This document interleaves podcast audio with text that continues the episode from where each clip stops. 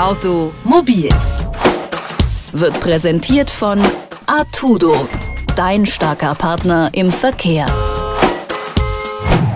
Arnold Schwarzenegger fuhr als Gouverneur von Kalifornien einen Toyota Prius, ein Hybridfahrzeug. Kaum hatte er sein Amt abgelegt, wechselte er aber praktisch zum Gegenteil, einem SUV. Warum ich das erzähle? Anis Autovorlieben stehen stellvertretend für eine Entwicklung in den USA und auch Europa. Auf allen Messen und natürlich auch auf den Straßen sind schwere Geländelimousinen allgegenwärtig.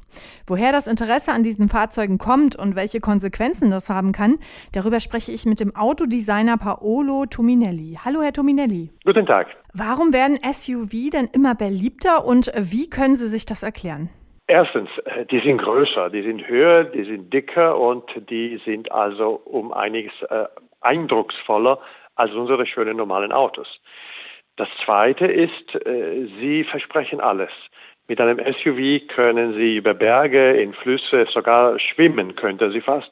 Also man hat das Gefühl, auch wenn man dann blöd im Stau steht wie alle anderen, dass man mehr kann als mit einem normalen Auto. Das ist leider nicht der Fall dann. Inzwischen schwenken ja einige Kunden tatsächlich von Hybridfahrzeugen auf SUVs um, also praktisch vom Spritsparer zum Spritfresser. Umweltbewusstsein sieht ja irgendwie anders aus. Äh, ist Umweltschutz vielleicht wieder out? Nein, solange der Politiker äh, das zulässt, wieso sollen wir? Benzin ist äh, wieder ein bisschen günstiger geworden. Äh, SUV waren eine lange Zeit sogar steuerbegünstigt.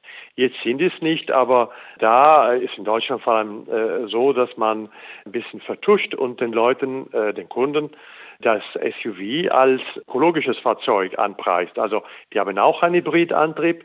Immer noch verbrauchen sie mehr als die normalen Autos, aber ein Hybrid-SUV hört sich erstmal besser an als ein normales SUV.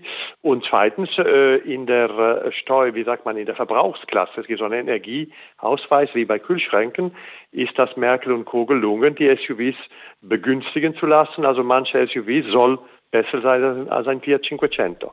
Und das ist schon ein bisschen pervers. Was reizt denn einen gut betuchten Mitteleuropäer oder Amerikaner generell an einem sportlichen Geländefahrzeug? Ich glaube, das ist die äh, Illusion, weil eine, die Realität sieht natürlich anders aus, aber die Illusion ist, du bist einerseits geschützt, andererseits bist du schnell unterwegs. Äh, einerseits hast du etwas Cooles, andererseits kannst du die Familie mitbringen. Also der SUV hat eigentlich auf alle gemeine Fragen zum Thema Automobil eine kluge Antwort.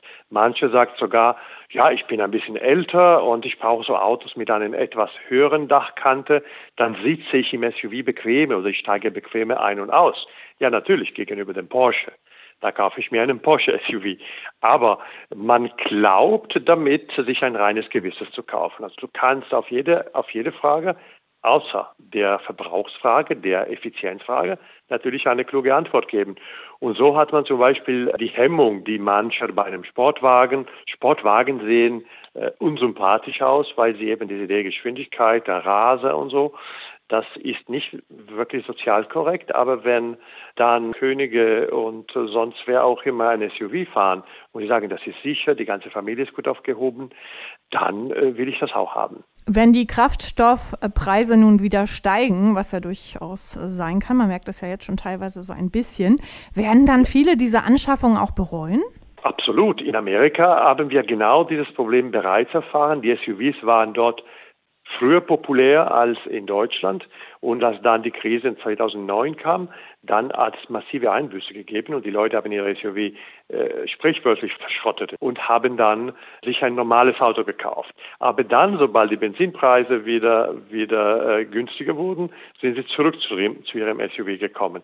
Also ich äh, meine, man kauft heute äh, nicht mehr unbedingt das Auto für das Leben. Und mancher wird vielleicht das äh, nur so bereuen. Für andere Menschen wird das aber vielleicht die schlimmste Investition ihres Lebens gewesen sein, weil wenn dann der Markt nicht mehr sowas trägt, dann sind die Dinge wertlos. Die Industrie aber spielte damit. Die geben dir heute, was dir gut gefällt und morgen das Gegenteil dessen. Hauptsache du kaufst. Was sagen Sie denn als Autodesigner zum SUV-Trend? Ich habe nichts gegen äh, SUVs. Also der, der SUV an sich ist eine wunderbar sinnvolle Automobilgattung, wenn man in den Situationen lebt, wenn man sowas braucht. Also die SUVs, die hat es auch jahrzehntelang gegeben und es war etwas für vielleicht ein Prozent der Bevölkerung. Wenn aber äh, jetzt plötzlich 20, 30 Prozent der Bevölkerung meint, ich brauche unbedingt ein SUV, äh, ich lebe in der Stadt und brauche unbedingt ein SUV, das kommt mir ein bisschen komisch vor. Das ist natürlich nur Mode. Und dann muss man sagen, man muss sich sogar mehr darüber ärgern, dass äh, zum Beispiel von Volkswagen oder von wem auch immer äh, kleinere, mittlere, äh, populäre SUVs, die dann auch äh, für viele äh, Konsumenten zugänglich gemacht werden, weil äh, wenn jetzt tausend Leute mehr sich einen riesen Cayenne kaufen, dann ist das für die Umwelt kein allzu großes Problem. Aber wenn Millionen Menschen statt einem Golf einen Tiguan fahren, dann wird es ein Problem. Und gerade dieses Problem haben wir jetzt. Deswegen, ich finde durchaus berechtigt, die Frage zu stellen, macht das Sinn, dass SUVs so populär werden dürfen und was kann man dagegen tun? Sagt Paolo Tuminelli mit, mit dem Professor und Autodesigner habe ich in unserer Serie Automobil über die steigende Beliebtheit von SUV gesprochen. Vielen Dank für das Gespräch. Ich danke Ihnen für den Anruf. Automobil wird präsentiert von Artudo, dein starker Partner im Verkehr.